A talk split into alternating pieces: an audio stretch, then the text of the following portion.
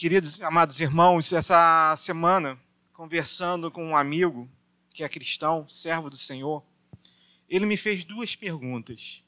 E eu achei as perguntas, talvez assim, das que têm sido me feitas, duas perguntas muito interessantes.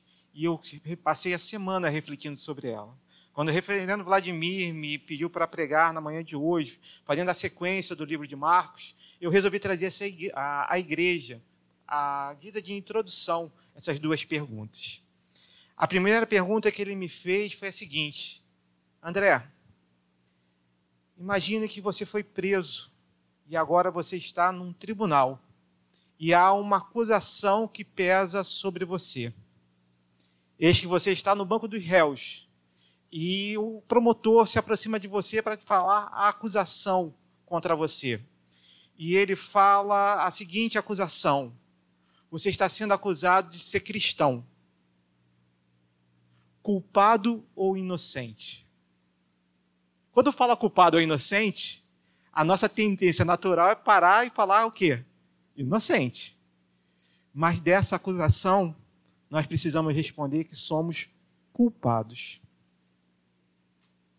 E aí, ele, vendo a minha resposta, que eu me declarei culpado, ele fez a segunda pergunta. Ok, a promotoria vai ter provas suficientes para te condenar por ser cristão? E aí você gela. Porque aí você fala da sua vida, da sua vida como cristão. E é lógico que eu, na hora eu falei sim, mas quando a gente começa a refletir sobre a nossa vida, tudo aquilo que nós fazemos. E isso é uma coisa que nós precisamos fazer a cada dia. Refletir se realmente, se nós fôssemos levados a um tribunal e fôssemos acusados de ser cristãos, se haveria argumento da promotoria para verdadeiramente nos condenar. E é sobre isso que eu queria conversar com os irmãos, aproveitando esse texto que nós lemos. Irmãos, a, o texto começa nos dizendo de um período, do versículo 21 ao versículo 45, o que nós vamos ler, não só nessa pregação de hoje, que vai até o 28, mas nas subsequentes dessa série, vai nos falar sobre um dia na vida de Jesus Cristo. Vemos que no versículo de número 21, a palavra do Senhor nos fala que depois eles entraram em Carfanaum e logo no sábado foi ele ensinar na sinagoga. Logo na manhã, Jesus Cristo entra na sinagoga para poder ensinar a palavra de Deus. E é assim que ele começou o seu sábado. Esse é o primeiro momento que nós vamos estudar onde ele está na sinagoga falando a palavra do Senhor para os judeus. Geralmente a sinagoga era frequentada por judeus ou pessoas que queriam ouvir a palavra do Senhor. Mas a primeira pergunta que nós devemos fazer aqui é o que é uma sinagoga e o que ela representava para cada um dos judeus. Quando do exílio na Babilônia, o primeiro templo, o templo de Salomão, foi destruído e eles, exilados, precisavam ainda manter as suas tradições, o estudo da palavra de Deus. E aí surgem as sinagogas. A sinagoga era um local de ensino, um local onde se prestava culto ao Senhor, um local onde se tinha três momentos.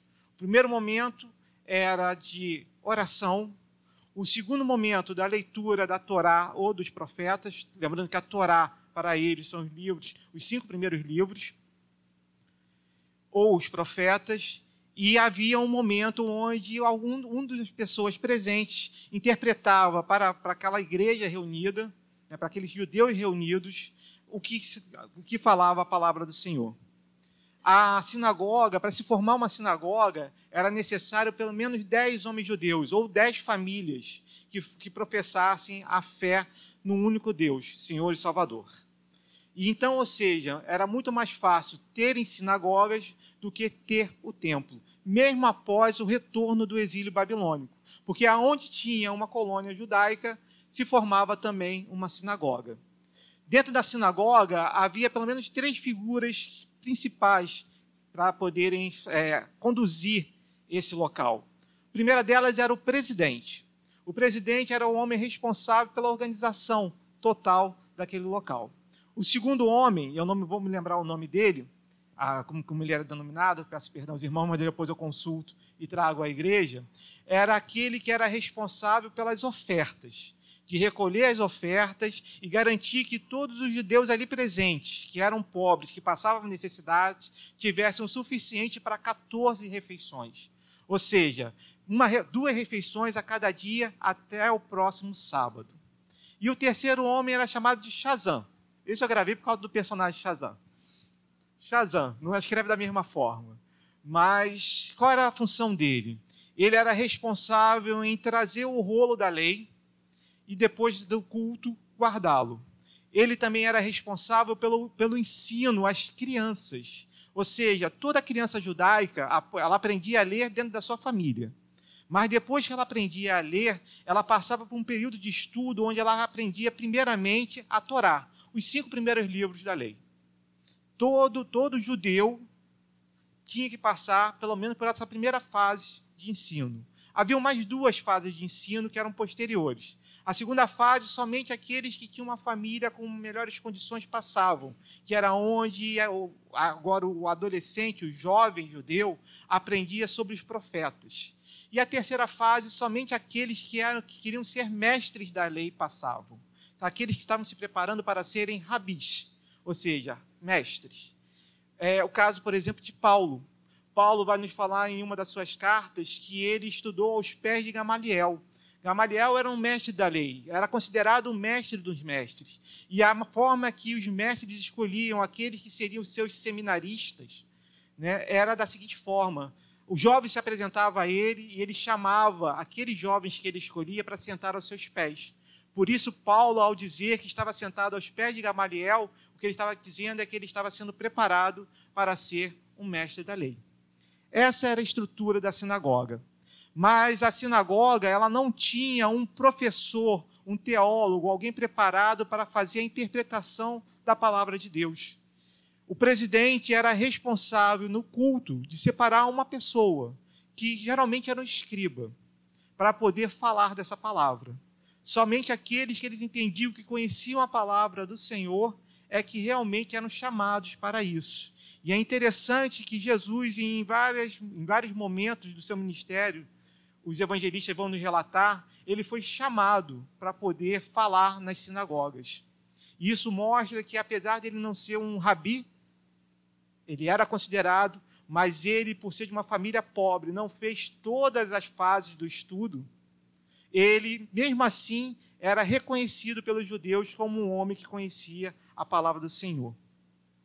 E para podermos continuar, no versículo 22, após Jesus ser chamado para poder falar na sinagoga, percebemos que eles se maravilharam da sua doutrina, porque ensinava como quem tem autoridade e não como os escribas. Eu falei que geralmente o escriba, qual era o principal papel do escriba? Era fazer a cópia da palavra do Senhor. Ele pegava o rolo da lei e ele transcrevia. E com isso ele aprendia a estudar a palavra de Deus. Mas o escriba, ele também não fazia só isso. Ele também a interpretava e ele a ensinava. Eram considerados naquela época professores profissionais eram homens que conheciam a palavra do Senhor e que a pregavam. Então, muitas vezes, nas sinagogas, o presidente da sinagoga convidava um escriba para poder falar, porque ele conhecia essa palavra. Mas havia um detalhe.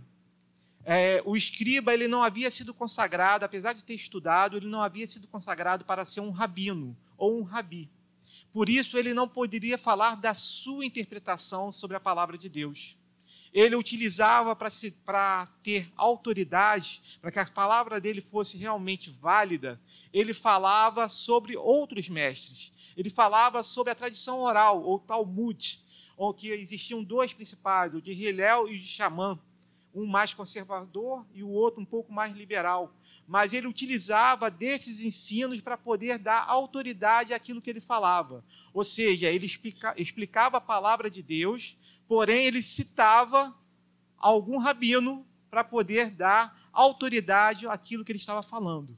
Ele não tinha autoridade de si mesmo para falar da palavra de Deus. E aí nós percebemos que o povo se maravilhou por causa disso. Porque Jesus não citou nenhum rabino, não citou nenhum mestre, não citou o Talmud, a tradição oral, porque quando para poder fazer a interpretação da palavra do Senhor, o Talmud explicava e criava uma lei em cima de outra lei para poder explicar aquela passagem e fazer que algo que fosse pesado para ser entendido. Mas Jesus, ao assumir a palavra naquela sinagoga, ele não faz disso, não faz dessa forma. Ele não faz o uso da maneira tradicional que os escribas faziam. E por isso o povo que o ouviu se maravilhou. E isso era muito comum, meus irmãos, acontecerem. Porque se nós percebemos, por exemplo, no, no, no, Sermão do Monte, se pegarmos no capítulo 5 de Mateus, principalmente o seu final, você vai ver Jesus várias vezes falando ao povo: Vocês ouviram isso, porém eu vos digo, e falava alguma coisa, às vezes totalmente diferente daquilo que eles entendiam, porque ele tinha autoridade. Irmãos, a primeira coisa que precisamos pensar como testemunhas e para podermos ser acusados verdadeiramente de cristãos é que precisamos reconhecer a autoridade de Cristo na sua palavra. Quando a palavra do Senhor é pregada desse púlpito ou de qualquer outro púlpito ou dos seus lábios, não podemos falar de nós mesmos, porque nós não temos autoridade. Talvez possamos citar alguns teólogos mas simplesmente estaríamos repetindo aquilo que os escribas faziam.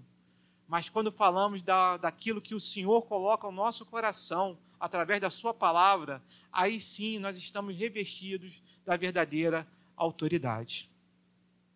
E o texto continua nos falando.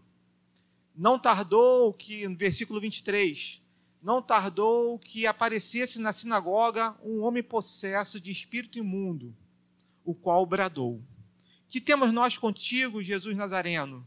Vieste para perder-nos? Bem sei quem és, o Santo de Deus. Irmãos, fazendo estudo para essa passagem, para essa palavra, todos os autores consultados têm uma certeza. Esse homem, pelo verbo que aqui é apresentado no original, ele não entrou na sinagoga possesso. Ele estava assentado dentro da sinagoga e conforme a autoridade de Jesus a falar sua palavra, esse Espírito se manifestou.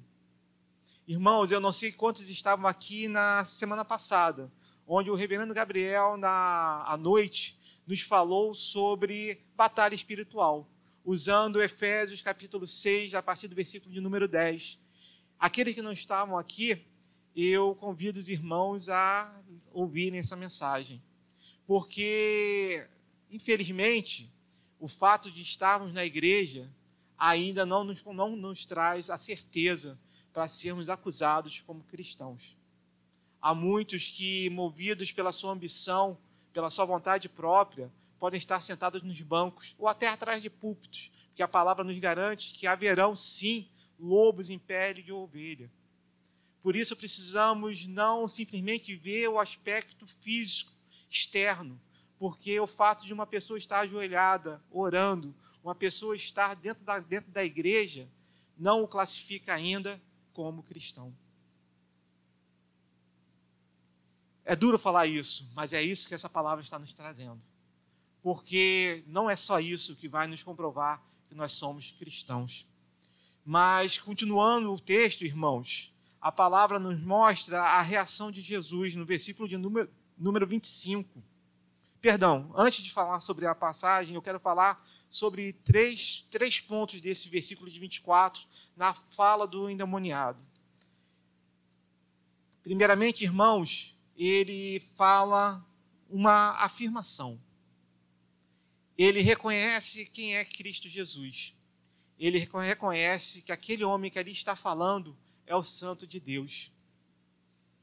Há também, irmãos, uma certeza perdão, uma afirmação que ele faz nesse versículo de número 24.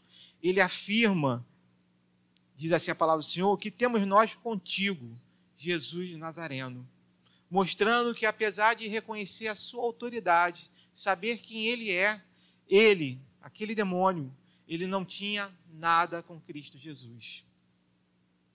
E ele traz uma dúvida: vieste para perder-nos? Irmãos, as palavras aqui ditas são palavras que fazem parte de expressões idiomáticas. Que temos nós contigo, Jesus de Nazareno? O que o demônio queria dizer naquele momento era que eu não tenho nada a ver contigo. Mas eu sei também que é você que irá nos julgar. Irmãos, não é um adorador, não é um cristão que está dizendo isso, é o próprio demônio. Por isso, irmãos, o reverendo Gabriel, quando nos trouxe, disse que precisamos sair do extremismo. Não precisamos achar que o diabo não existe, nem devemos achar que tudo é por causa do diabo. Mas que nós precisamos acreditar que eles existem e que estão à nossa volta. E que para combatê-los precisamos fazer sobre a autoridade de Jesus, como ele nos mostra no versículo de número 25. Mas Jesus o repreendeu, dizendo: Cala-te e sai desse homem. Então o espírito imundo, agitando violentamente e bradando em alta voz, saiu dele. Todos se admiraram a ponto de perguntar entre si: que vem a ser isto? Uma nova doutrina? Com autoridade ele ordena aos espíritos imundos e eles lhe obedecem. Irmãos, Jesus, no versículo de número 25, dá duas ordens. Os verbos aqui eles indicam dois imperativos: cala-te, cala-te e sai. Só que esses dois imperativos, eles têm sentidos diferentes. Um é um imperativo passivo no aoristo.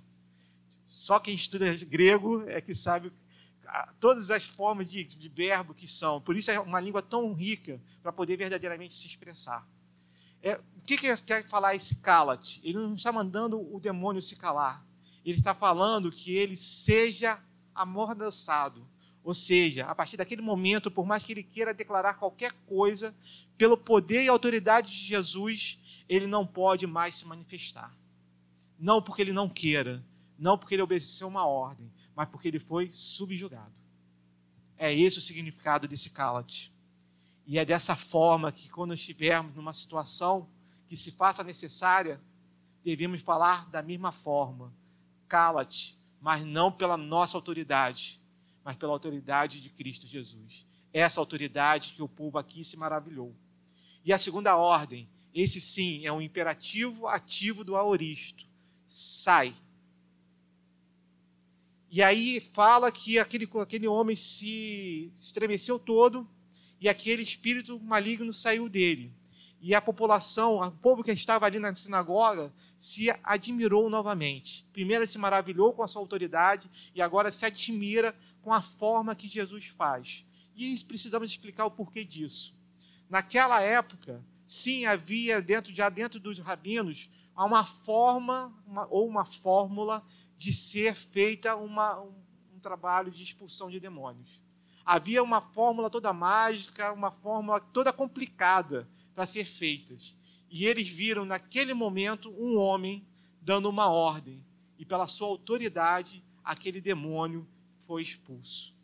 E eles veem que aquele homem que ali estava, que falava a palavra de Deus sobre a sua autoridade, e falava também, estava, tinha autoridade sobre todos os demônios, como ali ele provou, era totalmente diferente porque ele não citava e não fez nenhuma das fórmulas mágicas e maneiras que tinham sido feitas por todos os rabinos até então. E aí nós percebemos, irmãos, que essa é a autoridade que pode nos mostrar que nós somos verdadeiramente cristãos. Porque se usarmos da autoridade de Cristo, com certeza, verdadeiramente, poderemos ser chamados filhos de Deus. Porém, precisamos ter um cuidado. Tiago, capítulo 2, versículo 19, nos traz a seguinte afirmação: Crês tu que Jesus é o Filho de Deus? Fazes bem, até os demônios creem e tremem. Ou seja, simplesmente reconhecer Cristo Jesus como Filho de Deus não nos torna cristãos. E a pergunta que fica agora, irmãos, é se nada do que foi falado até agora e nós estamos já no final desse texto, pode comprovar que nós somos cristãos, o que verdadeiramente pode nos fazer sermos e nos mostrarmos realmente que somos cristãos. Convido os irmãos a abrir a palavra do Senhor em Mateus, capítulo 12. a partir do versículo de número 22. O fato de Jesus expulsar demônios pela sua autoridade e ser de uma forma totalmente diferente do que os rabis faziam naquela época, trouxe para essa classe de fariseus, principalmente, ciúmes. E esse texto vai nos falar um pouco sobre esse ciúme. Diz assim Mateus capítulo 12, a partir do versículo de número 22. Então lhe trouxeram um endemoniado, cego e mudo, e ele o curou, passando mudo a falar e a ver. E toda a multidão se admirava e dizia: É este, porventura, o filho de Davi? Mas os fariseus, ouvindo isto, murmuravam: Este não expele demônios, senão pelo poder de Bezobu, maioral dos demônios.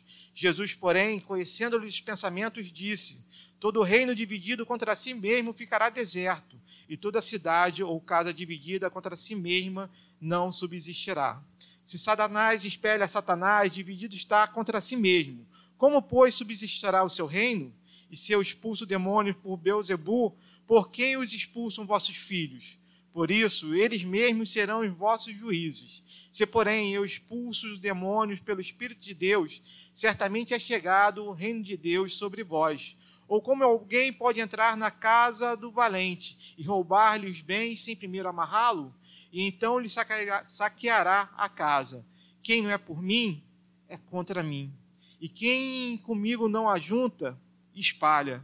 Por isso vos declaro: todo pecado e blasfêmia serão perdoados aos homens, mas a blasfêmia contra o Espírito não será perdoado. Se alguém proferir alguma palavra contra o Filho do Homem, ser-lhe-á isso perdoado. Mas se alguém falar contra o Espírito Santo, não lhe será isso perdoado, nem neste mundo, nem por porvir. Irmãos, aqui ele, ao descrever uma situação muito parecida com essa que nós lemos em Marcos, ele nos dá a primeira forma que precisamos realmente fazer para sermos reconhecidos como cristãos.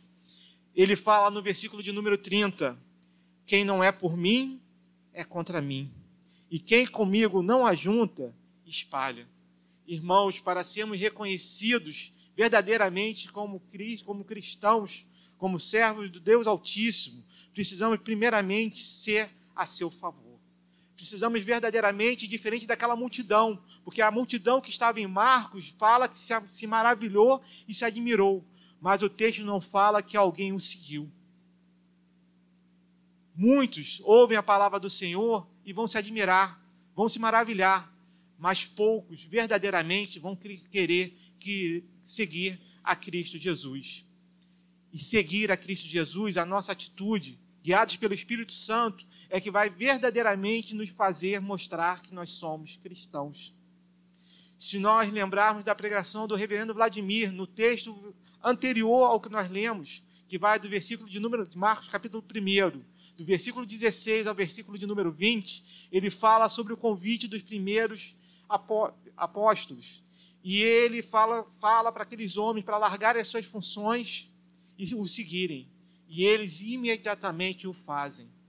E o reverendo Vladimir nos falou na semana passada, também, se você, quem não estava aqui, perdeu uma, uma grande e maravilhosa pregação que o Senhor nos deu. E eu convido os irmãos a buscá-la também na internet para que possam ouvi-la. Mas o reverendo Vladimir nos trouxe que há um convite sendo feito naquele momento.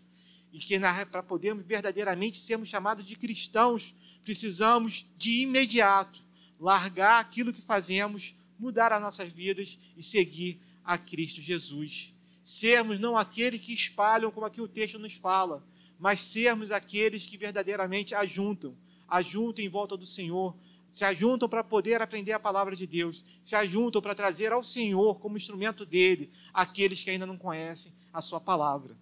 Irmãos, convido também nesse momento a abrirmos a palavra do Senhor em João, capítulo 10 onde leremos a partir do versículo de número 11. Diz assim a palavra do Senhor: Eu sou o bom pastor. O bom pastor dá a vida pelas ovelhas. O mercenário que não é pastor, a quem não pertence as ovelhas, vê vir o lobo, abandona as ovelhas e foge. Então o lobo as arrebata e as dispersa. Um mercenário foge, porque é mercenário e não tem cuidado com as ovelhas. Eu sou o bom pastor, conheço as minhas ovelhas e elas me conhecem a mim. Assim como o Pai me conhece a mim e eu conheço o Pai, e dou a minha vida pelas ovelhas. Ainda tenho outras ovelhas, não deixe aprisco. A mim me convém conduzi-las. Elas ouvirão a minha voz. Então haverá um rebanho e um pastor. Por isso o Pai me ama, porque eu dou a minha vida para a reassumir.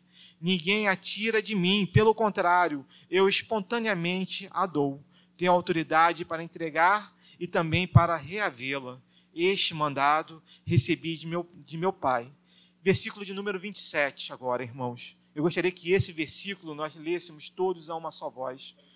Diz assim a palavra do Senhor: As minhas ovelhas ouvem a minha voz, eu as conheço e elas me seguem.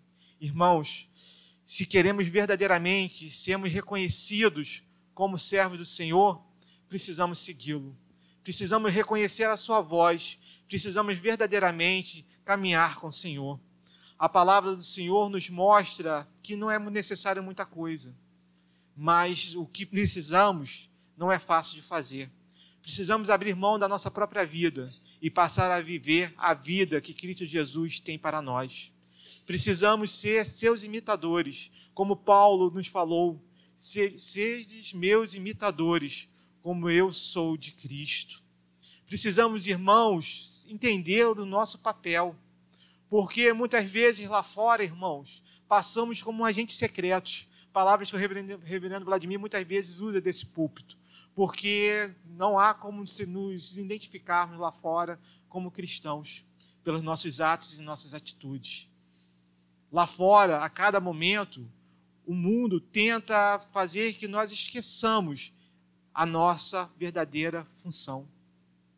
O mundo lá fora não tem paciência para aqueles que querem adorar a Deus. O mundo lá fora quer viver sobre a razão, sobre aquilo que eles podem tocar, ver e saber que um mais um é igual a dois. Quando colocamos as nossas vidas na mão do Senhor e começamos a relatar que assim fazemos lá fora, muitas vezes nós vamos ser colocados de lado. Há um ditado, tem um tempinho que eu não falo esse ditado aqui, mas eu já falei sobre ele. Talvez alguém não tenha ouvido. Tem um ditado que nos fala antigo, só aqueles que têm cabelos mais brancos, como os meus, vai poder lembrar dele. Em terra de cego, quem tem olho é rei. Esse ditado está errado. Em terra de cego, quem tem olho é diferente. E lá fora, o mundo nos considera dessa forma. E ser diferente, irmãos, faz que nós precisemos ter uma certeza muito grande em nosso coração. Porque se há uma necessidade que nós temos como seres humanos, é a necessidade de pertencimento. E quando nós percebemos que por sermos cristãos podemos ser considerados diferentes, muitas vezes nós vamos abrir mão de sermos diferentes e vamos seguir aqueles que não precisamos seguir. A palavra nos ensina que lá fora são cegos guiando outros cegos. E nós não podemos ser dessa forma. Mas para isso, precisamos ter convicções. Precisamos ter certeza que no dia que formos acusados de sermos cristãos, não vamos simplesmente dizer que nós nos maravilhamos ou nos admiramos com a palavra do Senhor, mas vamos dizer que nós ouvimos a voz do nosso pastor e nós, como ovelha, resolvemos segui-lo. Fazemos isso não fiados na nossa fé, não fiados no nosso entendimento, mas fiados na certeza que o Espírito Santo coloca em nossas vidas, porque somente Ele pode nos convencer do amor de Cristo. Por isso, nós temos sim que lá fora sermos diferentes. Precisamos ser verdadeiramente pessoas piedosas. E a piedade, sim, vai nos mostrar que podemos ser acusados de sermos cristãos. Lembrando que quando, quando fizemos a série de 2 Pedro, se falamos muito sobre essa palavra piedade, Eusébia. E essa palavra fala de prestarmos o verdadeiro culto ao Senhor. E o verdadeiro culto ao Senhor é adorá-lo em primeiro lugar, com todo o nosso entendimento, com toda a nossa força, com toda a nossa capacidade, com toda a nossa vida. Mas também não é só isso. É pegar esse entendimento, pegar essa força, essa certeza que Jesus morreu por nós e transformarmos isso em amor ao nosso próximo. Lá fora, há pessoas que necessitam que nós demonstremos esse amor. E isso vai mostrar que verdadeiramente somos ovelhas de Cristo Jesus. Somente a nossa atitude lá fora é que vai mostrar quem verdadeira, verdadeiramente somos como cristãos. Se simplesmente nós, nós maravilhamos e nos admiramos da palavra do Senhor, ou se verdadeiramente, após Ele nos chamar, o seguimos como seus servos. Lá fora, o mundo necessita de nós para que nós possamos ser verdadeiramente sal e luz para esse mundo. O mundo lá fora necessita que nós possamos intervir nas coisas que estão acontecendo. Que nós possamos lá fora falar ao nosso inimigo: cala-te. Não pela nossa autoridade, mas pela autoridade que nos é dada por Cristo Jesus, através do seu Espírito Santo. Se nós pegarmos a sequência de Marcos, antes desse momento, Jesus foi testado e tentado no deserto pelo próprio demônio. E ele, não pelo seu poder como Deus, mas sendo verdadeiramente um homem, o enfrentou com a palavra de Deus, porque ele o conhece, porque ele é a verdadeira palavra. E nós, como cristãos, precisamos fazer uso da mesma palavra. Precisamos fazer que a nossa vida seja pautada pela palavra de Deus. Somente dessa forma é que poderemos ser verdadeiramente utilizados como Cristo Jesus, como instrumentos para trazermos aqueles que necessitam conhecer a Sua palavra. É esse o preço que precisamos pagar para seguir Cristo Jesus. Certo homem, uma vez, quando Jesus o chamou para segui-lo, ele disse: Deixa-me ir primeiramente enterrar meu pai. E Jesus respondeu a ele: Deixe os mortos enterrarem os seus mortos. Aquele que é chamado por Cristo Jesus para fazer excelente obra e volta atrás, esse está morto. E nós precisamos lembrar o que é a morte. A morte é o salário para os nossos pecados. Precisamos sim abrir mão de nossas vidas, não só ouvindo a palavra do Senhor, mas tendo a certeza que verdadeiramente precisamos fazer a sua obra. Por isso, irmãos, precisamos não só ficar sentados no banco no domingo, porque vimos que o próprio inimigo pode estar aqui. Ficar sentado no banco não, não vai nos classificar como cristãos, mas aquilo que nós fazemos, com aquilo que nós aprendemos dentro da palavra de Deus aqui nesse domingo, é que vai mostrar verdadeiramente que somos cristãos. Não há possibilidade de falarmos da palavra de Deus e não sairmos daqui modificados. Sabemos que o pregador não é muito bom, mas mesmo assim, a palavra que foi pregada é a palavra de Deus. E é essa palavra, como na oração do seminarista Erivaldo. Não sei por que Erivaldo Tinho, sempre sai um Tinho no final. Mas, como a oração dele fez, que da mesma forma que o Senhor me iluminou para trazer essa palavra para a igreja, que ele possa nos iluminar para que verdadeiramente essa palavra seja efetiva em nossas vidas. E efetiva não quer dizer que você a conhece, mas que você verdadeiramente vive essa palavra. E viver essa palavra, sim, vai fazer que em qualquer tribunal onde sejamos acusados de ser cristãos, nós sejamos realmente, além da nossa declaração de culpados, haja provas que nós verdadeiramente somos cristãos. É isso, irmão, que esse pequeno texto nos traz porque não podemos estar como a multidão. Precisamos estar prontos para irmos além, para verdadeiramente reconhecer a Cristo Jesus como nosso Senhor e Salvador.